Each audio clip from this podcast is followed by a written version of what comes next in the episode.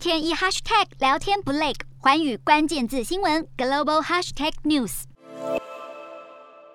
俄罗斯媒体引述俄国审计署长库德林指出，俄罗斯官方预测今年度的 GDP 数字将会是负成长至少百分之十，这将是一九九四年以来俄罗斯最大的 GDP 下跌。而一九九四年那一次下跌，是因为苏联解体后，俄罗斯推行私有化为主的新经济政策剧烈改变所导致的。另外，路透社报道，世界银行预测俄罗斯今年的 GDP 产出将会下降百分之十一点二。标准普尔全球评级二月底将俄罗斯政府信用评级下调至乐色级。俄罗斯股市和卢。布不遭大幅抛售，俄罗斯政府也难以借款。在西方制裁底下，俄国电子产业供应中断，俄国政府力图自救，于是组织了二十二个工作组，为微电子产业制定新的发展策划，打算由政府带动挹注产业，总投资规模高达六千到一兆卢布，约合两千到两千五百亿新台币。世贸组织十二日的年度经济预测中指出，俄乌战争打击了正在从疫情中复苏的全球经济。世贸组织下修今年商品贸易的成长预测，增幅由百分之四点七调降为百分之三。